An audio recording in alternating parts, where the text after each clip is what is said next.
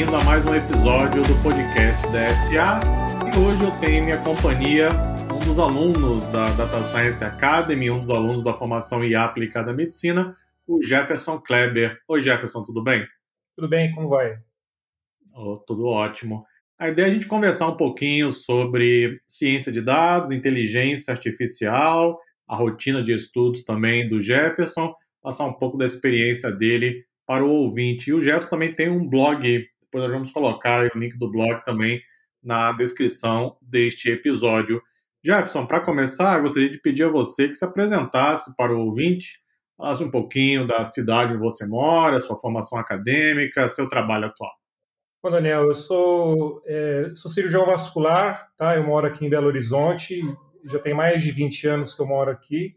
Eu sou nascido em São Paulo e vim para Minas Gerais já tem mais de 25 anos que estou aqui em Minas. Fiz minha residência médica aqui em Belo Horizonte a partir de 2001, é, fiz cirurgia geral, cirurgia vascular e desde então eu estou atuando como cirurgião vascular aqui em Belo Horizonte.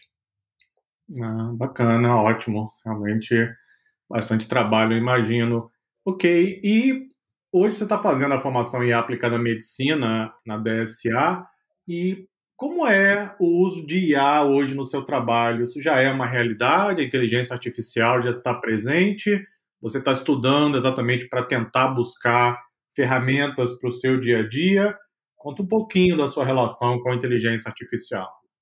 Ô Daniel, a questão da inteligência artificial é algo que sempre me fascinou. Assim, é, eu, tenho uma ligação com máquinas, com questões de, de computador, de informática, de é, programação. Há muito tempo que eu tinha vontade de, de estar focado em alguma coisa nesse sentido.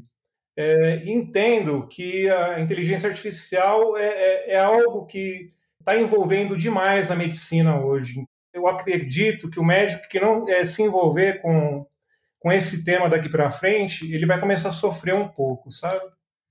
Então, a minha ideia é justamente é, é, preconizar algumas coisas nesse sentido. Eu até escrevi alguma coisa recentemente falando que a inteligência artificial é uma nova disciplina dentro de medicina, e isso eu não tenho dúvida. Perfeito, eu concordo plenamente. Eu acho também que é uma nova disciplina. É, nós temos, na verdade, muitos profissionais de saúde fazendo a IA aplicada na medicina na DSA, temos visto um crescimento considerável.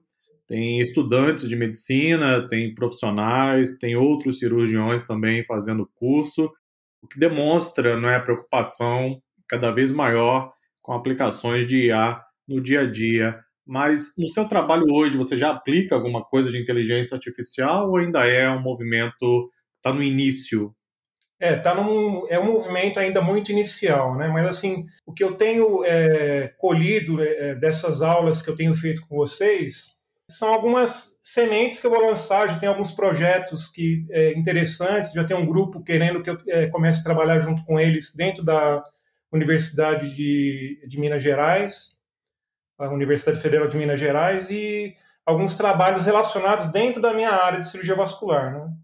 aplicando machine learning, aplicando aquilo que a gente está trazendo aí nesses modelos é, interessantes que vocês trazem para a gente o tempo todo, né? Então, assim, é uma ideia, são ideias, assim, eu já tenho mais, é, é, mais tempo de formado, então, assim, talvez eu, eu, tenha mais dificuldades hoje do que esses jovens que estão entrando é, dentro da, da, da, medicina hoje, né? Eles têm acesso a muita informação, têm possibilidade de estar fazendo esses cursos e está aprimorando aí uma série de coisas, né?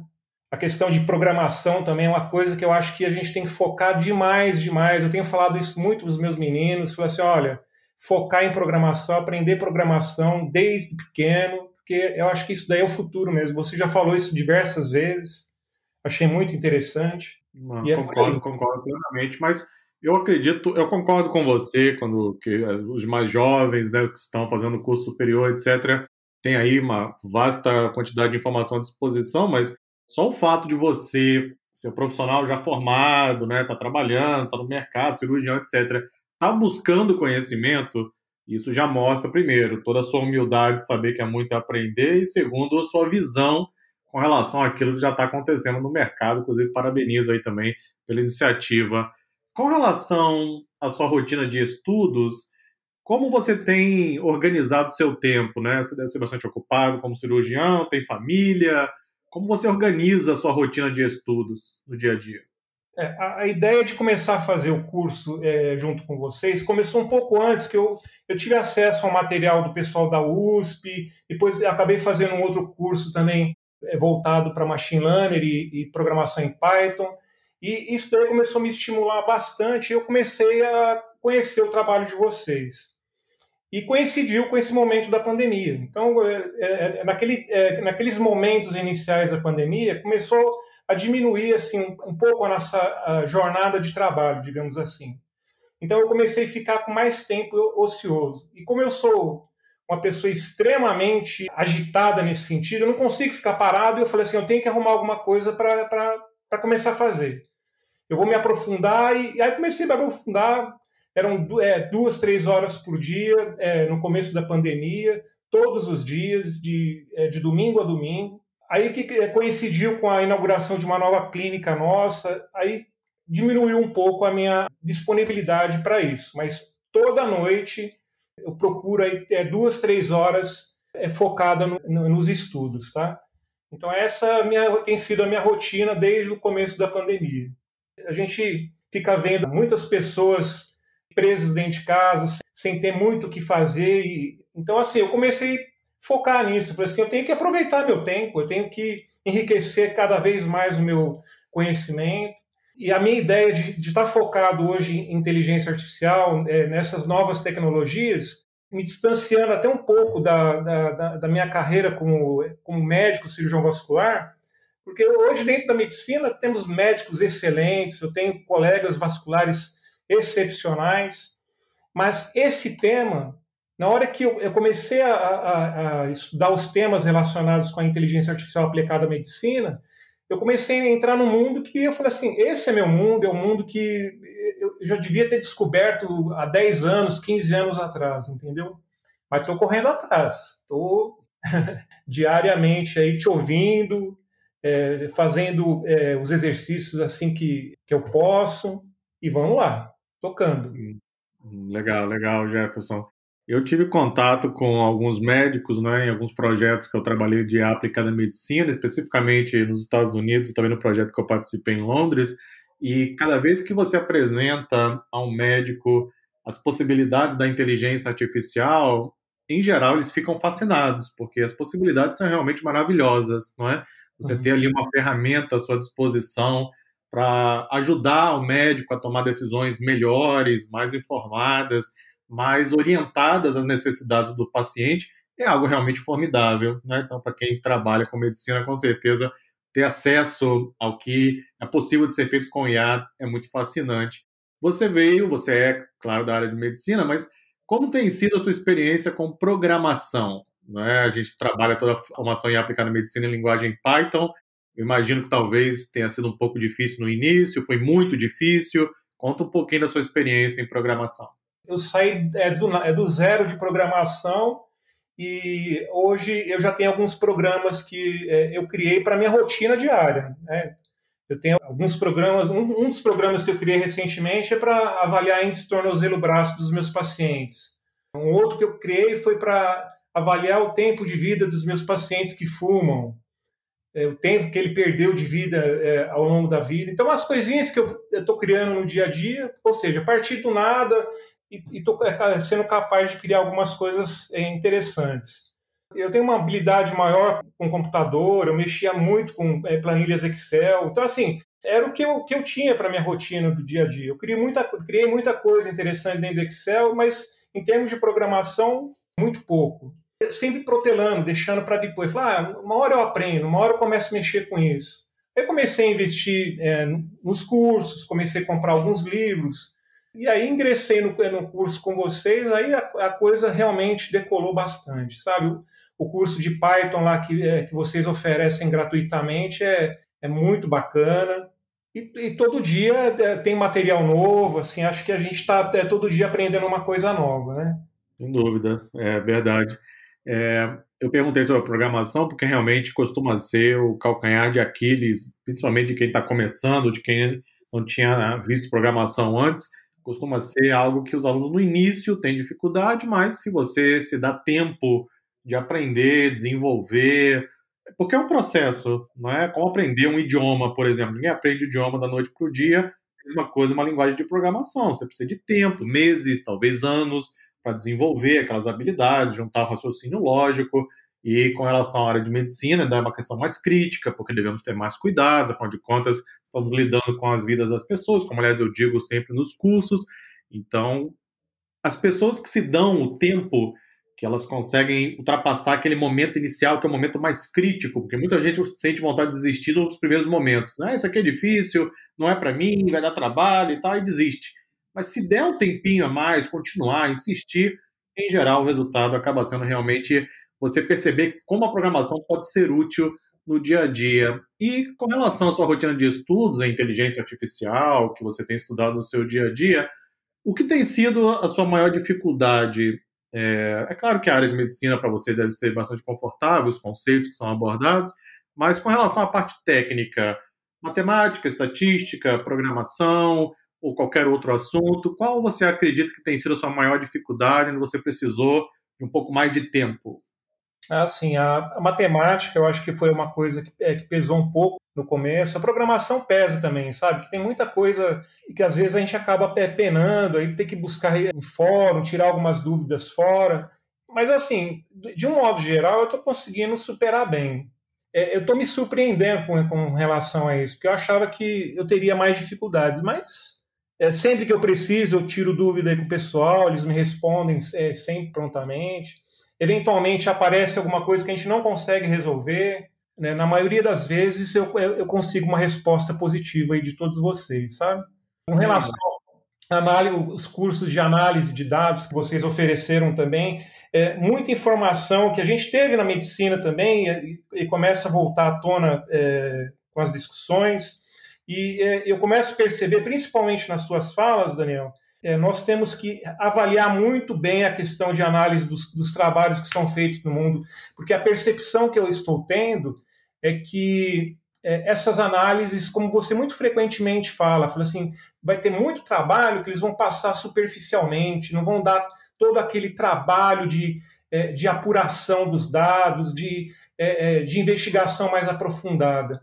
Então eu percebo que muitos dos trabalhos que estão sendo publicados hoje no mundo, é, eles podem estar com algum problema, sabe? Isso é, é nesse momento, do, nesses essas aulas que você trouxe, eu vi, me trouxe muito à tona essas reflexões. A gente tem que tomar muito cuidado com os trabalhos que estão sendo publicados. Principalmente agora, nesse momento que a gente está vivendo hoje no mundo, sabe? Eu acho que a gente tem que abrir os olhos para isso. É, é, muito frequentemente eu, eu pego, ouço alguma coisa e falo, nossa, gostaria de perguntar isso para o Daniel, porque o Daniel tem um, uma visão mais apurada nesse sentido, de repente ele pode dar uma, uma, uma analisada melhor nisso. E isso está acontecendo muito frequentemente, sabe? Ok. Não, essa sua reflexão ela é bem interessante e acho que vale a pena a gente comentar um pouquinho. Bom, primeiro, se tiver alguma dúvida, você tem lá minha, meu e-mail, né? Você pode mandar mensagem também pelo portal, só mandar, eu sinto sempre prazer em discutir. Pode também colocar lá na timeline da comunidade, que outros alunos também podem discutir o tema. Com relação a essa sua reflexão de que muitos trabalhos podem ter problemas, eles só não podem como tem. É um, é, uma, é um assunto um pouquinho polêmico, porque, claro, você está avaliando o trabalho de outras pessoas, mas eu lembro que quando começou a pandemia do coronavírus, mais ou menos ali março, abril de 2020, não é? começou a haver uma enxurrada de trabalhos de pessoas, de estudantes da internet, etc., criando gráficos para prever a curva de contaminação do coronavírus. Era um gráfico pior do que o outro. Vários gráficos estavam errados várias análises estavam sendo feitas de forma totalmente arbitrária, sem levar em conta os conceitos técnicos, as práticas técnicas. Eu lembro que na ocasião, mais ou menos abril, maio de 2020, um aluno perguntou: a DSA não vai promover uma espécie de, sei lá, um hackathon, algum tipo de, de competição para que os alunos criem gráficos de previsão do coronavírus? E eu lembro que eu respondi, eu falei, não, não vamos fazer isso. Primeiro, não temos dados suficientes sobre o coronavírus. Ele acabou de surgir temos dados sobre outras, outros problemas, outras, outros vírus, etc., mas não sobre o coronavírus. Eu não tenho dados históricos, eu digo isso nas aulas o tempo inteiro, eu não tenho como fazer previsões. Segundo, estamos num momento onde o ruído da informação ele acaba prejudicando a todos, né? Porque foi quando a pandemia começou. Hoje já estamos até com um pouco mais de informação, né? Estamos gravando em janeiro de 2021, mas quando começou a pandemia, não tínhamos informação, as pessoas estavam gerando ruído, cada um falava uma coisa, aí vinham aqueles gráficos terríveis de previsões, e eu pedi, inclusive, a equipe da DSA para que evitássemos qualquer tipo de trabalho sobre isso. Depois um aluno insistiu, nós lançamos um único trabalho focado para os alunos da formação em aplicada medicina com dados oficiais. Depois, logo, de, e logo depois disso, os dados foram removidos, nós removemos o projeto também. E eu tenho observado esse mesmo padrão em outros trabalhos. Ou seja, na ânsia de querer encontrar soluções, isso não é um erro, é claro, as pessoas estão tentando resolver problemas, o que elas acabam fazendo? Criando soluções sem o devido cuidado, sem um embasamento, sem um tempo para análise, e isso pode, claro, trazer conclusões precipitadas ou mesmo errôneas. Então, essa sua reflexão foi perfeita, eu concordo plenamente. Eu sempre procuro tomar esse cuidado na hora de trazer algum estudo para os cursos da DSA e sempre passo também essa mesma orientação aqui para os demais instrutores. É, é realmente uma reflexão que tem que ser feita porque há uma ânsia muito grande de desenvolver os trabalhos, mas sem os devidos cuidados às vezes. Eu concordo com essa sua percepção. Você tem conversado com outros profissionais da área de saúde e talvez outros médicos, cirurgiões, hospitais, clínicas, etc. Como você tem visto a adesão à inteligência artificial no dia a dia? Isso já é uma realidade? Está começando? O que as pessoas estão falando sobre isso no meio médico? É, quando, quando eu comecei com o curso, eu, eu acreditava que era alguma coisa assim, é, não muito comum, sabe? E aí eu participei de um congresso, acho que em outubro do ano passado, é, focado em, em tecnologia aplicada é, em medicina, né? principalmente dentro da área de cirurgia vascular. E é, tivemos lá uns dois ou três é, trabalhos apresentando alguma coisa de inteligência artificial, e, mas assim, muito superficial. Naquele momento, quando eu comecei a ver essas aulas, eu já, eu já me via numa condição assim, de mais conhecimento do que eles estavam é, transmitindo, sabe? Achei muito interessante, acho que já foi um, algo inicial.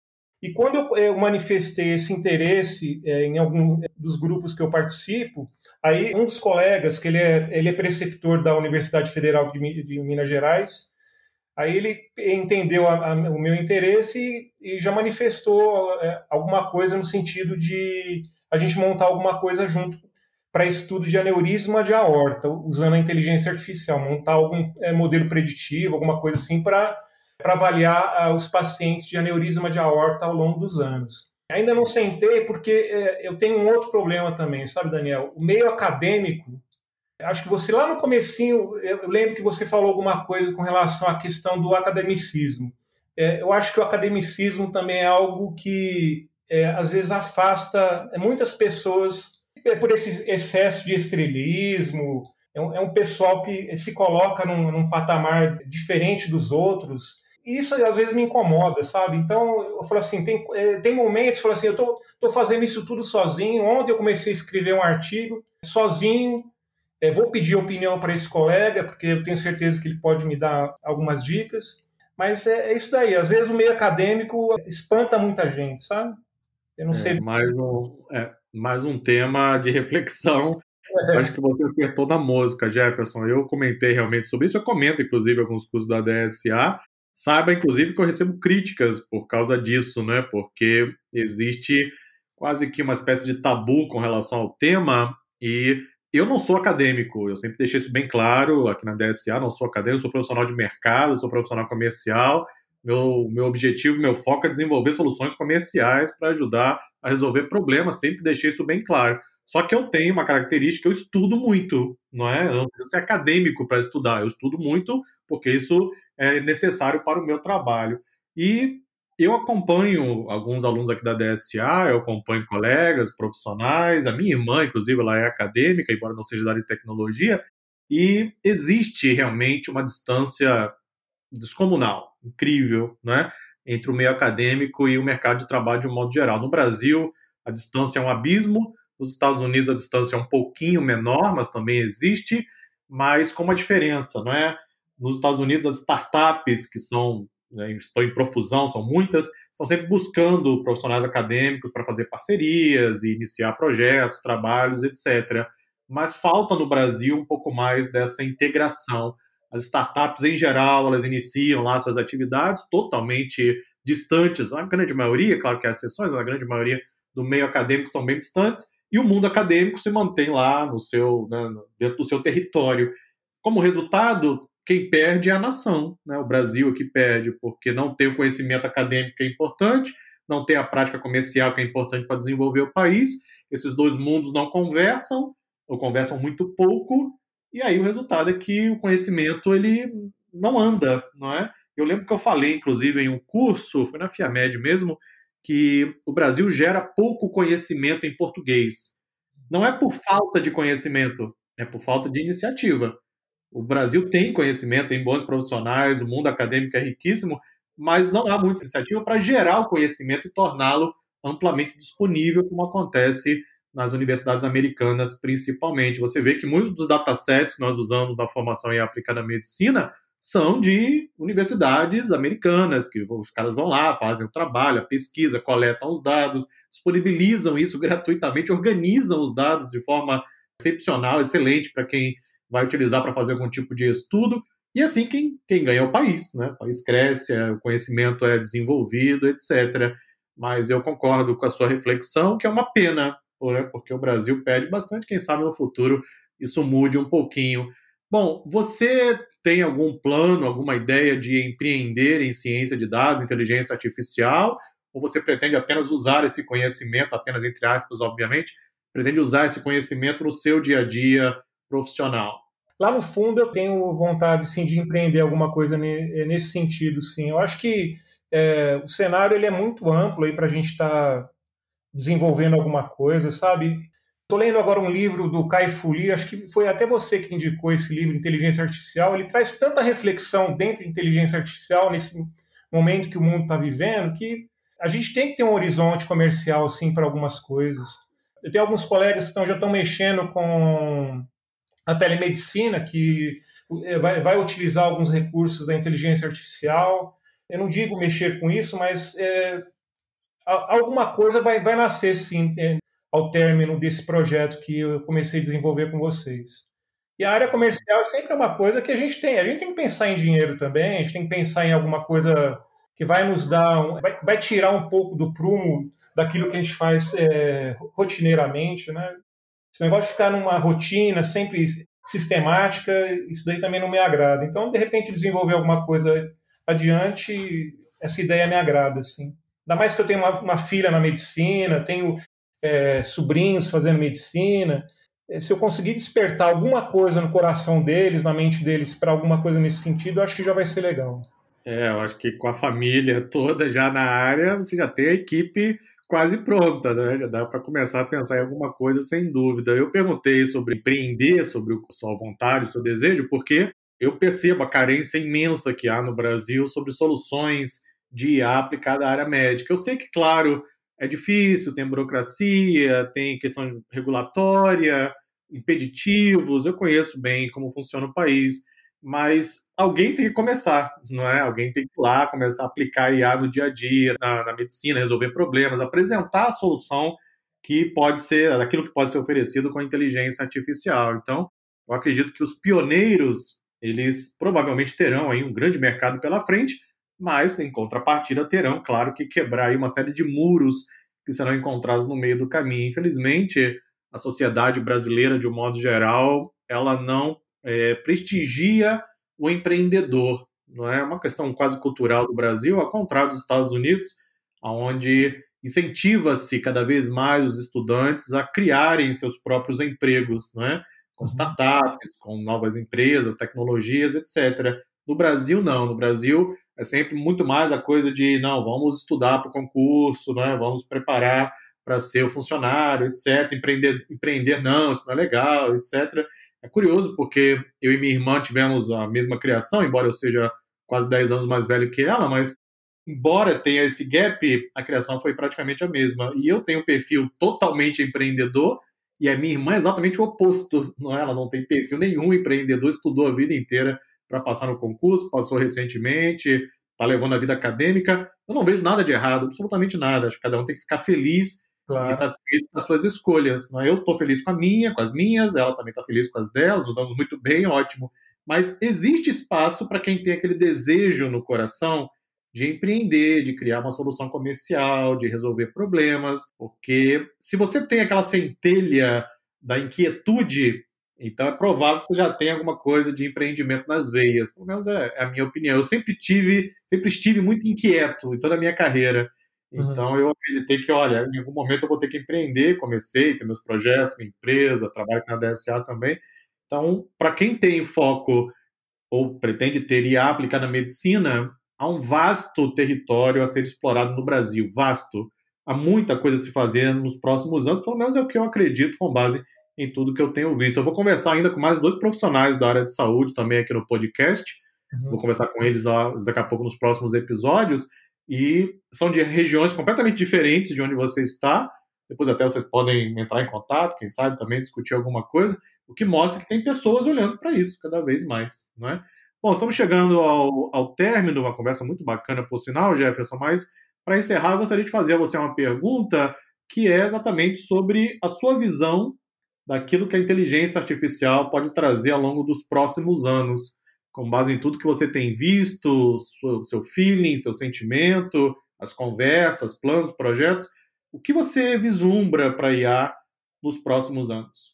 eu tenho uma visão bastante é, otimista e positiva em relação à inteligência artificial, principalmente a inteligência artificial aplicada à medicina, porque eu acho que eu tenho que falar um pouco da, daquilo que, que eu vivo. Há 30 anos atrás, se a gente falasse de abrir o abdômen de um paciente e operá-lo, era uma coisa absolutamente tirar uma vesícula desse paciente com o abdômen aberto era uma coisa absolutamente é, tranquila de se ouvir. Todo mundo fazia isso. Alguns anos depois, a gente começou a operar com, por videolaparoscopia. Os cirurgiões antigos começaram a debater: nossa, isso é abominável, isso não é, não é uma coisa legal de ser feita, e hoje abrir um abdômen para tirar uma vesícula é uma coisa que a gente já abomina. Então a gente está vendo aí a, a, cirurgia robótica entrando em vários hospitais. Aqui em Belo Horizonte já temos pelo menos uns três hospitais é, utilizando a cirurgia robótica. É, então eu vejo muito positivamente essa questão, entendendo que a inteligência artificial é um instrumento que vai auxiliar o médico daqui para frente. Eu não tenho dúvida disso. E trazer uma solução mais rápida para os nossos pacientes. Imagina aí no futuro o paciente chegar diante é, de um modelo e a gente definir para ele uma medicação específica para ele, é, estudar o perfil genético desse paciente, a gente é, é manipular nano, é, nanorobôs que vão entrar no gene desse paciente, vão alterar o gene desse paciente e vão curar esse paciente. Isso, para mim, é, é, é, muito fácil, eu consigo vislumbrar isso com muita facilidade. Aí é, virão aqueles que é, é vão colocar para a gente: ah, você vai se afastar do, do, seu paciente. Eu não acredito que o paciente queira que, se afastar do médico. Ele precisa dessa questão da proximidade. E ontem, no finalzinho do capítulo desse livro que eu estou lendo, do Caifuli, ele fala um pouco sobre o tratamento que ele sofreu, que ele teve um linfoma, e ele falou muito da questão do amor, da proximidade dele com os médicos, com a família, da importância disso para o tratamento dele. Então, essa questão de empatia, de proximidade com o paciente, a inteligência artificial não vai tirar de nós. Muito pelo contrário, se eu tiver uma ferramenta que me traga uma solução, uma resposta mais rápida, eu vou ter condições de me aproximar muito mais desse paciente de uma forma segura e trazer para ele um bom tratamento. Eu acho que é isso daí. Eu encaro a inteligência artificial como algo inevitável em nossas vidas e que nós utilizemos essas ferramentas de uma forma bastante positiva. Acho que é isso daí. Com certeza, Jefferson. É muito legal ver um profissional já no mercado, com experiência, na área de medicina, com essa visão. É muito legal mesmo, porque tem se discutido de que ah, a inteligência artificial vai tomar lugar do médico, a inteligência artificial vai tomar lugar do engenheiro, do advogado, vai todo mundo perder o emprego, né? aquela coisa dos cavaleiros do apocalipse, mas não param para pensar que a IA é, na verdade, um conjunto de ferramentas. Não é? Se eu posso entregar um trabalho melhor usando uma ferramenta, por que não? principalmente quando é possível dar um tratamento mais personalizado aos pacientes, não é? Lidar com a vida das pessoas, algo que é um trabalho magnífico e a sua visão está totalmente alinhada também com aquilo que nós acreditamos aqui na DSA. É claro que muitas barreiras terão que ser vencidas, sempre haverá resistência, independente de qualquer coisa, mas é bom saber que tem profissionais no mercado com uma boa visão e que, quem sabe, vão ajudar cada vez mais a desenvolver a inteligência artificial. Jefferson, muito obrigado pelo bate-papo, foi um prazer enorme falar com você e, prazer. quem sabe, espero aí tê-lo em outras oportunidades. Muito obrigado. Eu que agradeço, um abraço a todos, agradeço aí pelo convite, viu, Daniel? Foi um prazer conversar com você. Ok, muito obrigado. E assim concluímos mais um episódio do podcast da SA.